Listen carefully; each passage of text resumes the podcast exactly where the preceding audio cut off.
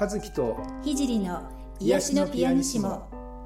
この番組は音楽やセラピーを通して癒しを感じていただくための番組です。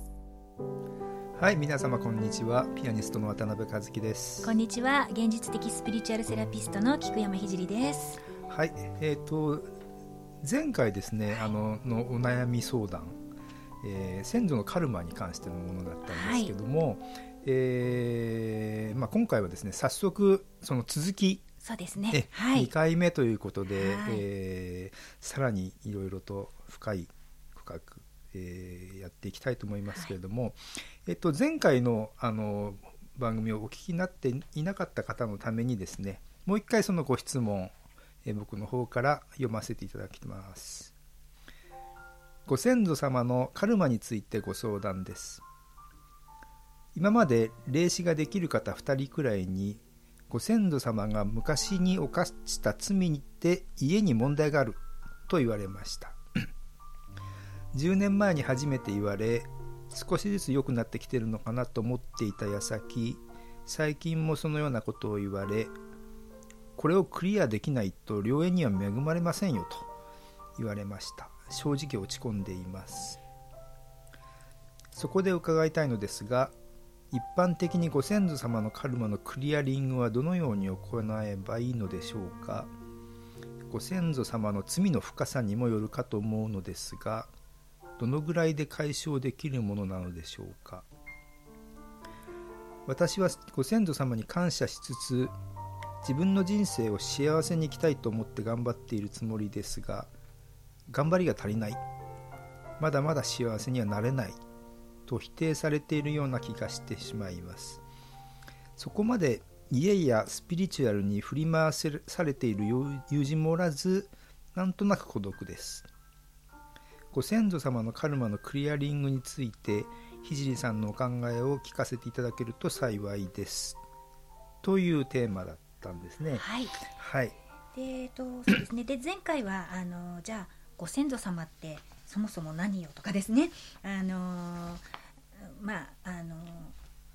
今は自由になれる時代なので、まあ、先祖のカルマといっても、えー、そもそも先祖は、えー、10代ぐらい前までたどると2,000人以上になってしまう。だから、はい、えー、それを自分で背負うというのではなくてそもそもその先祖の誰かが犯したカルマはその人自身がこう生まれ変わった時に自分で、えー、生産していくものだっていうようなお話をね、はい、したかと思います。で、えー自分自身も、えー、そういうしがらみから自由になってまずは自分自身に、えー、集中していこうっていうようなねあのお話を簡単に、ね、させていただいたかなと思うんですけれどもで、あのー、ご質問の中にある、えー、一般的なねこうご先祖様のカルマのクリアリングのやり方とかですね、えそういった点について今日はあのちょっとお話ししてみようかなって思っています。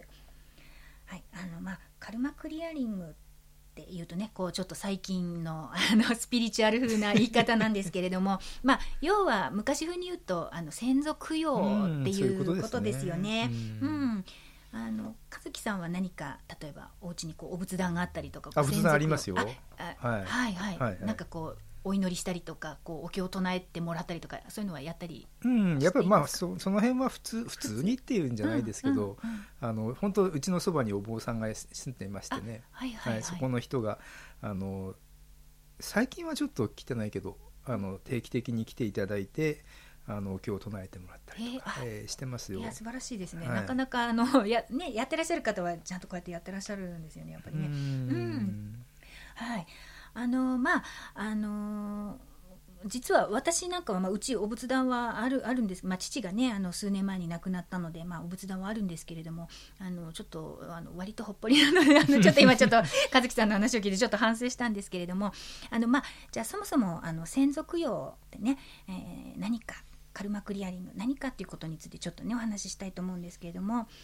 あのまあ、日本はすごくその先祖を大切にする観点がねすごくあると思うんですねそういう感覚を持ってるであの、まあ、どなたかが亡くなってもあの三回忌だとかそういうふうにしてこうお寺に行ったりもしくはお経を唱えてもらったりっていうことがね、えー、されてる方もすごく多いと思います。であのそのお経をじゃあ唱えてもらうって、まあ、どういうこと、まあ、どういうことっていうか、まあ、もちろんお経をこう、ね、いろいろこう言葉で言霊として唱えてもらってるんですけれどもじゃあそのポイント的にどういうことなのかっていうとあのまあ一言で言うと浄化ですね。浄化していく。あのそれこそ罪の生産じゃないですけれどもあの魂をきれいにしていくっていうことですね。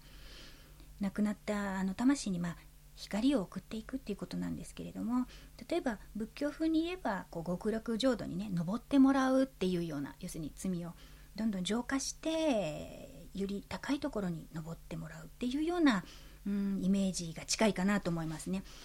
はい、であのこれが要はイコールカルマクリアリングっていうふうに言えるものなんですけれども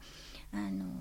まあ、ご先祖様の行いがどうであってもそれが浄化されてこう許されてね天に昇るようにと、まあ、お願いすることですね。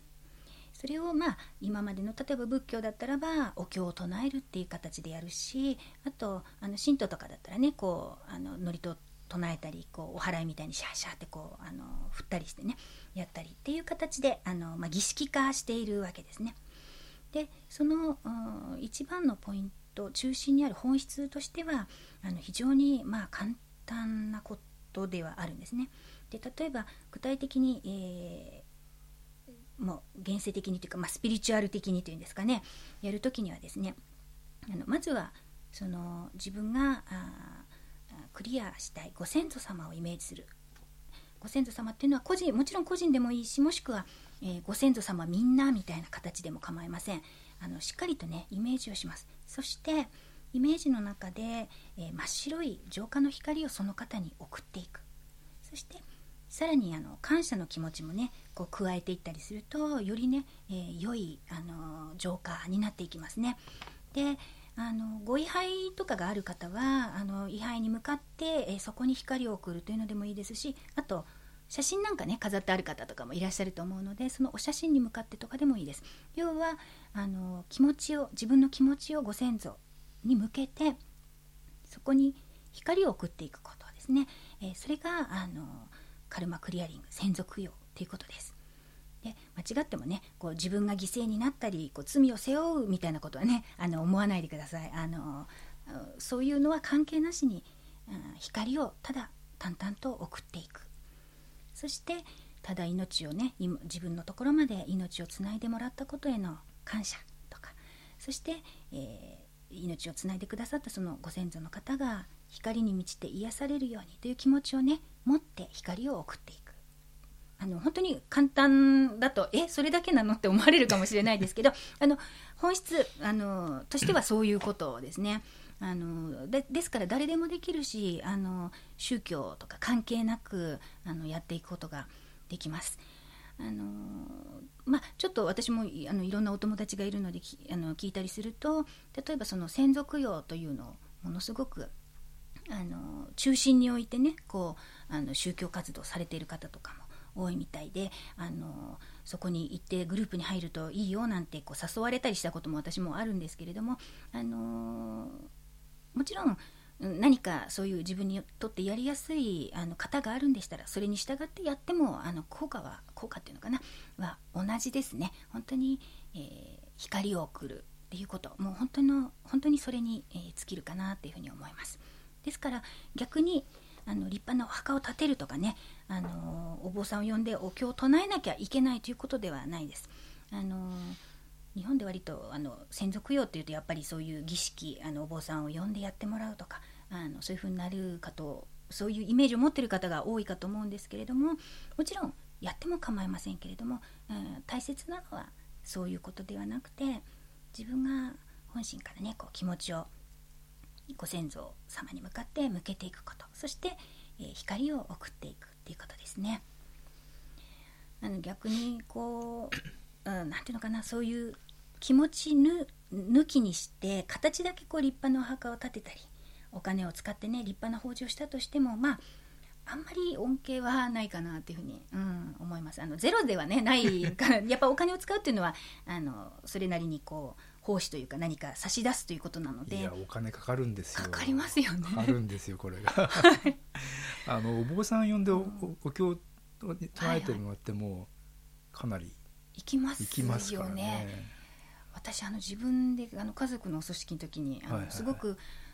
割とこうもう安くていいですみたいにして言ったんですけど、うん、業者さんに12万円あげてくださいって言われて、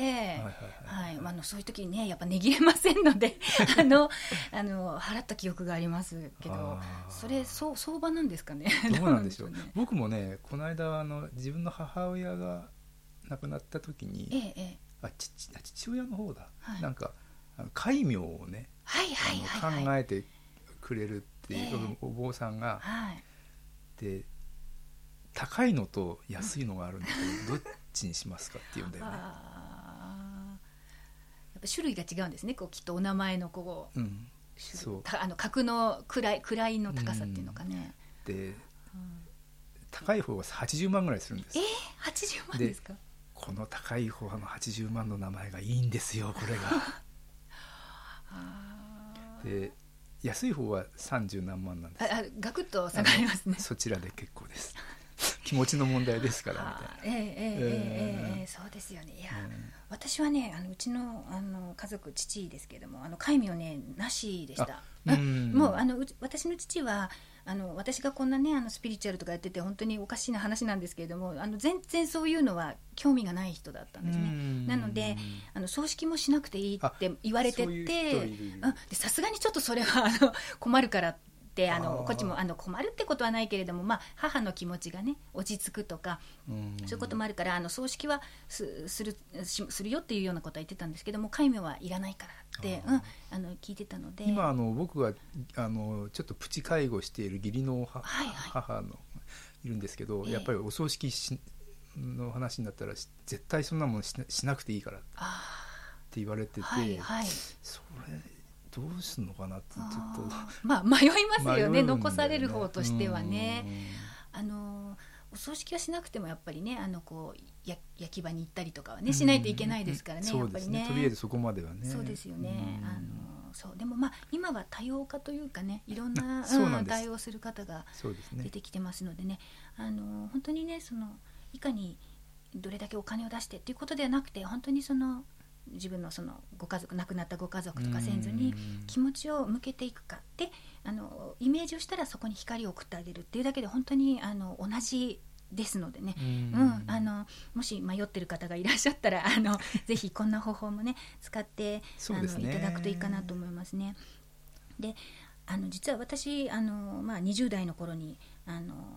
アルバイトで週末あの占い師を していたことがあるんですね。あの今はもうちょっとなくなっちゃったんですけれどもあのその、まあ、占いの館はですねあの結局ですねそのお墓とかお壺印鑑っていうのはですねあのそういう占い系の,、ま、の話ですね。そうです。あのセールスの大きなビジネス市場があるんです。であのもう業者さんがいてですねであの多分まあちょっとお名前申し上げられないんですけど皆さんがテレビで見たことあるっていうような すごい有名な占い師の方がまあいらっしゃるんですけどその方とかはあのお墓屋さんともうすごいタグを組んでですねあの自分のところに来る方は、えー、もうね登記とかまで調べるそうです。でどれだけ財産を持ってるのかを チェックしてお墓いくらまでだったら買うっていうのをこう調べてセールスをするっていうのをその占いの館の社長さんからあの 聞きましたので本当の話だと思うんですけどだからもちろん その、ね、先祖のためにあのお金いくらかけてもいいっていう気持ちは素晴らしいものだしあのそれを本当に心から思ってやられてるならねきっとそのあの見返りというのはエネルギーの補足ですのでねあるはずなので別にそれが悪いわけじゃないし全く意味がないわけでもないけれどもじゃあお金がなければそういうふうに、え儀式的なことをしなければ先祖は供養されないのかっていうとそういうことではないので、うん、そこはねあの間違えずにご自分の中でこう豪華なのをやったら自分の気持ちにぴったりくるっていうんだったらもちろんそれでもいいしそうじゃなくて、えー、ささやかでも気持ちを向けていこうっていうんだったらもうそれでもあの十分だっていうことだけは あの、うん、忘れないでいただきたいなと思います。はい、でまあ、カルマっていうのはあの結局あのあこれが私のカルマねってポイってこうつまんで捨てられるものではなくってあのそれこそ自分の思いがけないようなところにもねこう意識の殻みたいなものっていうのはあるのでねまあ気長に、えー、取り組む取り組むっていうのかな気長に考えていくことっていうのはねすごくあの大事かなって思うんですけれども。あのまあ、先祖だけではなくてじゃあ自分のカルマをどういうふうに浄化していったらいいのかっていうことなんですけれども自分のカルマクリアリングってあのやり方は結局専属用と同じです浄化の光をこう自分に向けて送るっていうことがカルマをクリアにしていく、まあ、俗に言うヒーリングですね。俗に言う。俗に言う あの私もやっておりますけど、あのヒーリングですね。うん、ですので、あの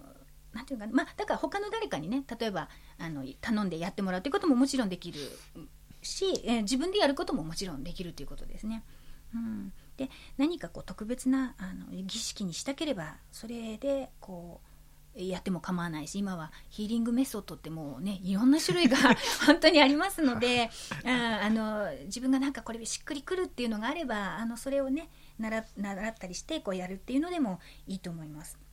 あの儀式っていうのは要はですねこう意識をピシッとそこに向けて集中したりあとこうなんていうかなこうエネルギーを動かすためにはこう変性意識状態っていうのかなそういうのにトランス状態になっている、うん、必要があるんですけれどもまあそういう状態にするための一つのきっかけとかねツールとしてあのとても有効なんですね。こう浄化で例えばお水をかぶるとかあの、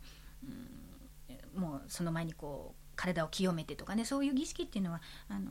そういう自分の集中を高める変性式状態に持っていくためのものなんですね。だからそれさえできていれば本当にあとは光を送る浄化するという自分の意図だけがあの重要になってきます。ですからあの何々のメソッドなら効果があるっていうことではないです。あくまで自分がどの方法ならあの集中してできるかっていうのがあの一番大事なポイントですのでね。その自分の感覚、うん、自分のピンとくる感覚っていうのをあの見つけていただいてそして、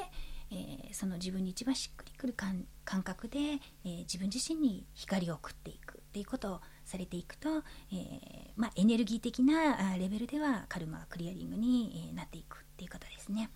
ですので、あのよくねあのこうなんとかメソッドいいんですかとかあの質問されること 私もあるんですけれどもねまああのいろいろなやり方あのいろいろなこう、まあ、魅惑的なあのそのやり方をこう、うん、宣伝するセールストークが、いろいろあると思うんですけどそういうのに惑わ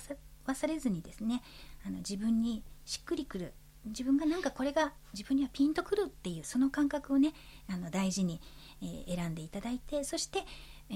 ー、どの方法を選んだとしてもともかく自分に光を送っていくっていうことをしていただいたらいいかなと思います。はい、でと,、えーと、質問の中にねどのぐらいで解消できますでしょうかっていうのがねちょっとあったんですけれどもあのまあそもそもカルマっていうのはあの今まで何十回もね生まれ変わった中で行ってきたことの生産ですね。ですのであのこれくらいやれば解消するよっていうことはねやっぱり一概には言えないですね。すごく重いカルマだったりするとすごく長い時間がかかったり逆にな大したことなければあのあっという間にこう自分がこう気づきを得るだけでね抜けるっていうこともあります。でまあ強いて言うなら自分でこのくらいやれば十分かなと思っている程度では解消できないっていうことですね。うん、うん、あのそこはあのやっぱそんなに簡単ではないと思います。要するに自分でこのぐらいかなと思ってポイってこう解消できるぐらいだったらカルマじゃないですよね。そのね、うん、うん、うん、だから、あのまあただエネルギーの世界って本当に不思議で、あの。結果を求めずにこうプロセスに集中していると、あの思いがけずパーンと一点突破できることって多いんですね、ですからどのぐらいで解消できるのかなまだかなまだかなみたいに思わずにあのそのプロセス自分がカルマ解消していくプロセスを楽しんでいくっていうことはすごい大事かなと思いますね。うん、ですからまああとカルマをね解消して良縁を得ようみたいなね思考すると本当に逆にそのイメージにとらわれて、えー、心理的な限界カルマの壁ができてしまうので、まあ、縁というのはね自分の波動に共鳴したものがこう引き寄せられてきますのでまずは自分自身をこう愛してね大切にして、えー、魂を成長させたりまたこう他者をね愛する気持ちを育てたりして、えー、そういうプロセスを大切に、えー、自分の人生を慈しんでいくとうん、あのカルマのねこう限界を超えて、え、そして成長した自分の波長に共鳴したあのいい出会いがね訪れるのかなっていうふうに思います。まあ、ですから、まあ、第一歩としてはあの、ね、よくある言い方ですけど今ここにいるね自分をやっぱ大事にすることですね。でさらにまあ今回のご質問者の方すごくご先祖様に対してのお気持ちもあるみたいなのでそういう、まあ、先祖や今現在の家族知人友人なども、まあ、全部含めてご縁のある人たち全員に感謝や愛の気持ちをこう送っていく、ね、光を送っていくっていうことが自分のカルマ、えー、先祖のカルマもしくはその、えー、家族知人友人なども全部含めた、まあ、全人類のカルマっていうんですかねそういうのがこう軽くなっていくことにつながっていくのかなと思います。はい、では、えー、今日の瞑想はですね、えご先祖様に光を送るという瞑想をやってみたいと思います。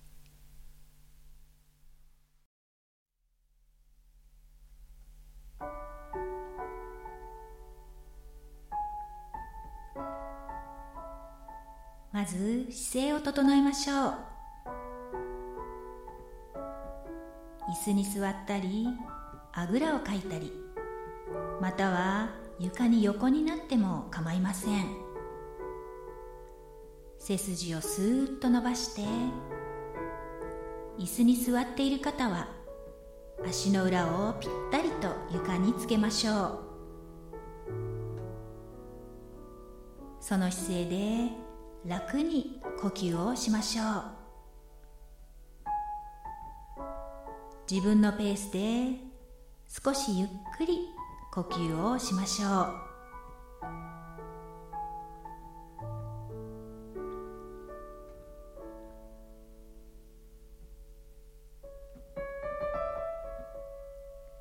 私たち一人一人が今ここに存在しているのは両親。祖父母。そのまた先に命をつないでくれた先祖がいるからです。今日はこうして今ここの瞬間まで命をつないでくれた方々に感謝をして光を送っていきましょう。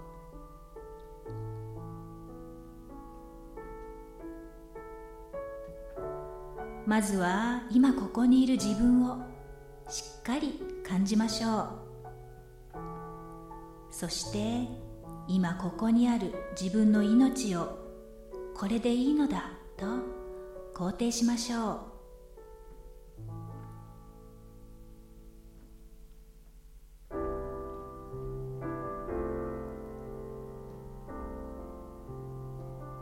では自分の両親を思い浮かべましょう。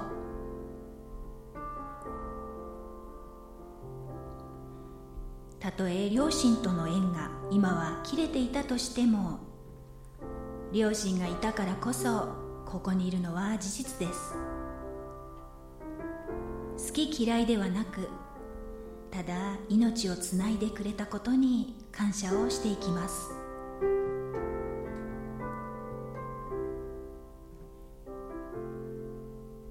分の手のひらの上に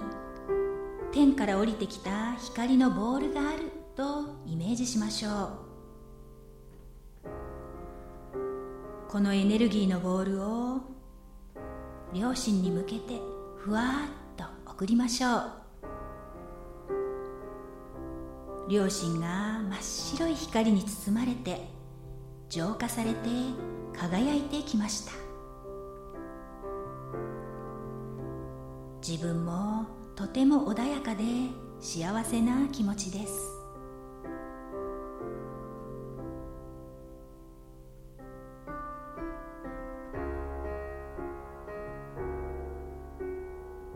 次に祖父母を思い浮かべましょう。父方母方両方にそれぞれの祖父母をイメージしましょう。生きている方もすでに天に昇られた方もイメージしましょう。そして好き嫌いではなくただ命をつないでくれたことに感謝をしていきます。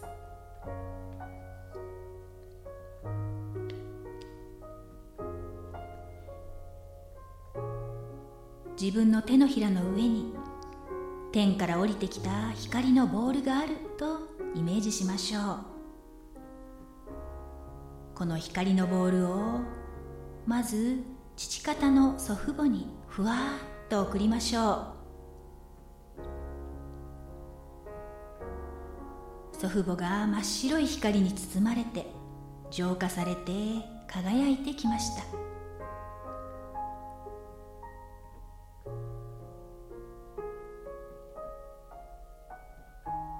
もう一度天から降りてきた光のボールをイメージしましょう。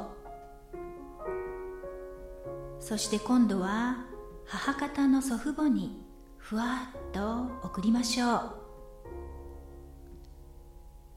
祖父母が真っ白い光に包まれて浄化されて輝いてきました。自分もとても穏やかで幸せな気持ちです。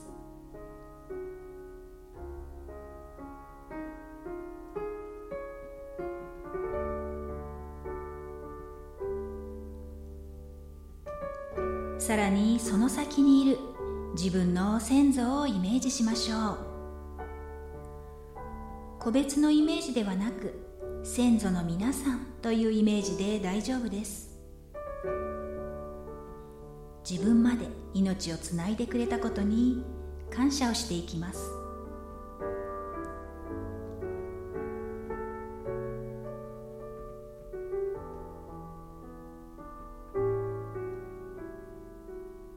自分の手のひらの上に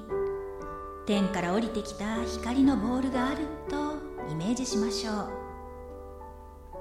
この光のボールを先祖の皆さんにふわーと送りましょう。先祖の皆さんが真っ白い光に包まれて浄化されて輝いてきました。自分もとても穏やかで幸せな気持ちです。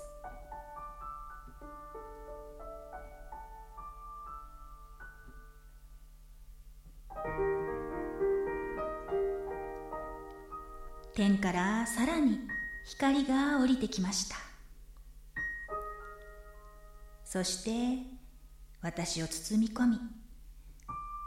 私につながる先祖の方々までみんなが光に包まれました。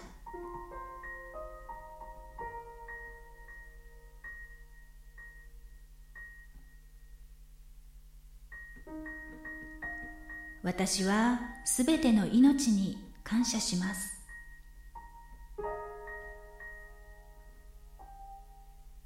天の光はすべてを浄化し許し清めてくれます。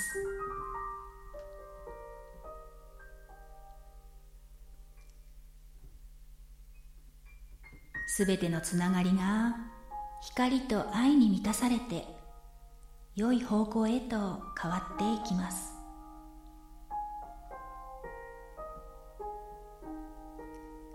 すべては光に浄化され癒され許されて良い方向へと変わっていきます。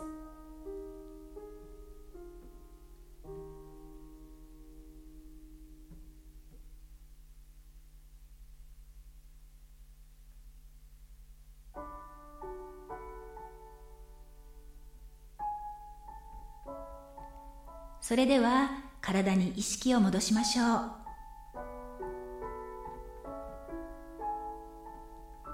まず手首と足首を回しましょう。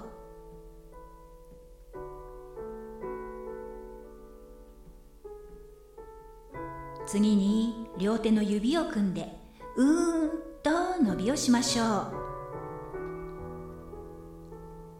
さあ目を開けてこれで瞑想は終了です。しっかりと自分の肉体を感じて現実の世界に戻っていきましょう。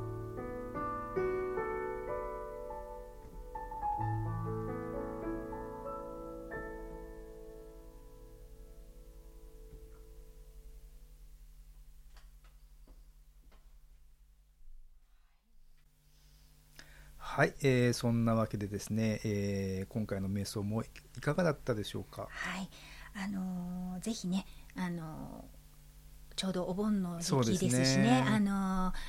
ご自分の先祖というものにこう気持ちを向けて、えー、光を送るということねぜひやっていただけたらあの嬉しいなというふうに思います。はい、はい。はい、で、えー、次回は、ね、はい、8月16日木曜日の、えー、また夕方の6時配信ですね。はい、今回、えー、次回10回目ですね。早いもんですね。早いもんですね。もうびっくりですけど、あのまた次回もあのいろいろご質問にお答えしたり、えー、していきたいと思います。そうですね。ご質問の方も相変わらず募集しておりますので、はい、受け付けてますので、はい、よろしくお願いします。お送りください。はい、それでは次回も、はい、お楽しみに。